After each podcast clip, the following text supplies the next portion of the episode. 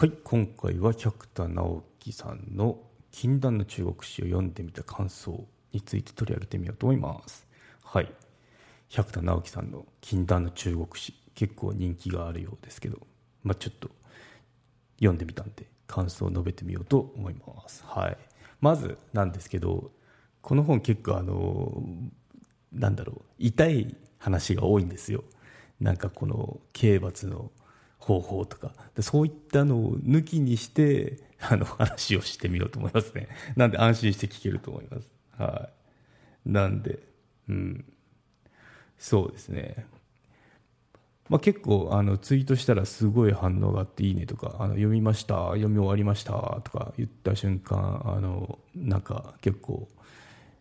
拡散したんですよね。なんであ人気なんだなっていうことで、うん、まず百田直樹さんから、まあ、もうご存知の方もいると思うんですけど AN0 ってあのゼロ戦の特攻隊の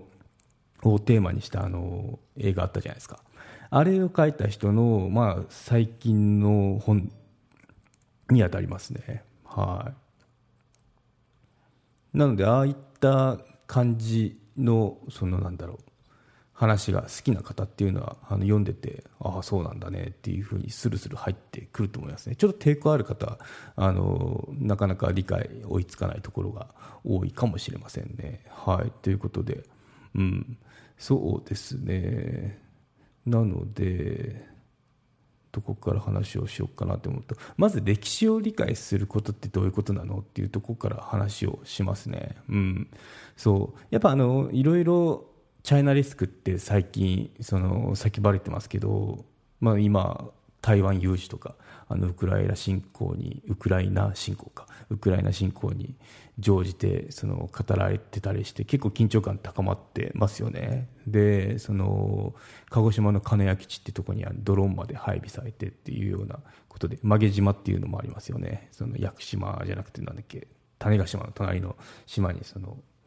基地建設っていう話も出ててどんどんその防衛っていうのを考えなきゃいけない時代に来てるなっていうのを感じますね、うん、私はまあ私の立場から言うとその立場というか考えで言うと、まあ、国防あってこその経済活動っていうので、まあ、最優先に来るべきものだと思うんですよね。のほほんとそのなんだろうビジネスできるっていうのは、まあ、国防があって安全にこの暮らせるからこそってその上に成り立っているものなんでここっていうのはおろそかにしちゃいけないよ。例えばその今、まあ、ちょっと今最近見直されてますけどグローバルでお金稼げるからハッピーだろうってそういうのではないんですよねやっぱ。その安全に働ける場所があってこそそういうふうにあのグローバルとか、まあ、国内でもそのビジネスができるっていうのでもうこれがひっくり返ると逆逆は成り立ちませんからね、うん、爆弾降り注いでる。くるようなとこって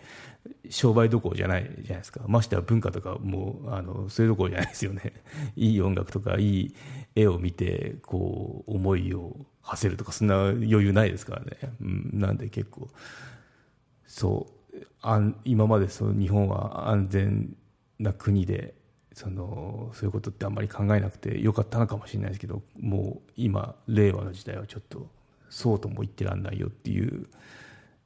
時期に差し掛かってきたのかなって思いますね。はい。ということで、あの、まあ、ビジネスの場でもチャイナリスクって結構叫ばれてましたよね。うん。そう、株、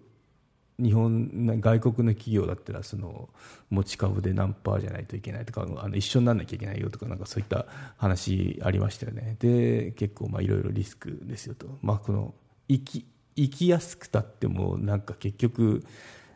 撤退とかすると、なんかプラマイむしろマイナスみたいなそういったリスクってありますよね独特なリスクがありますよねっていうのはあの語られてるとこではありますけどね。ということで、まあ、敵を知り己を知れば百戦危うからずっていう言葉が あのありますよね。なんで、まあ、隣国中国の歴史っていう歴史を知るってことは、まあ、その彼らを理解することにもつながるのでおすすめですよっていう話ですね。はい、またこのリンクの方はあの概要欄貼ってきますんで覗いてみてくださいってところですね。うん、そう。で私痛い話は抜いといて 私があそうだねっておあの目から鱗だったのがまあちょっと気をつけなきゃいけないなっていうのがあの三国志とか、まあ、中国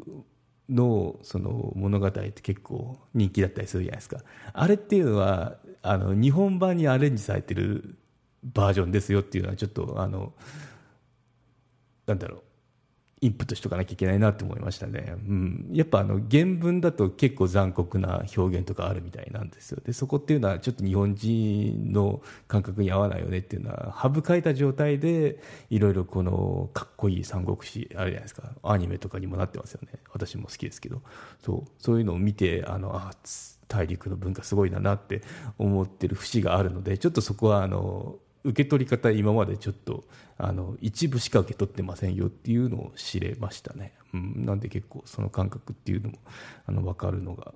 新たな発見でしたね。この百田さんの本を読んで、うん、そうでそうですね。まずそもそもを話しててよく中国史とか言うんですけどあの正確には中国大陸史なんですよね。中国4000年の歴史とかあのアラフォー世代の人って結構ちっちゃいって聞いたと思うんですよ。さすが中国4000年だとか、なんかキョンシーとか見てた時、キョンシーさん、キョンシーはそうなのかな？うん、なんかまあとにかく4000年の歴史、4000年の歴史とか言って覚えてましたけど、あれ別に中国っていう国っていうのは、あの、最近できた国家ですからね。うん、なんで正確にはもう4000年の歴史を語るんであれば、中国大陸 C なんですよね。うん、中国大陸っていう中でどんなその、マネジク有料チャンネルのご案内をいたします。サブスク版チャンネル、マネジクプレミアムを Apple Podcast で金曜に配信中。サブスク会員は今までの会員限定エピソード全てを聞くことができます。Windows の方も iTunes から聞くことができます。トライアル期間もあります。ご登録して応援いただけると励みになりますので、どうぞよろしくお願いいたします。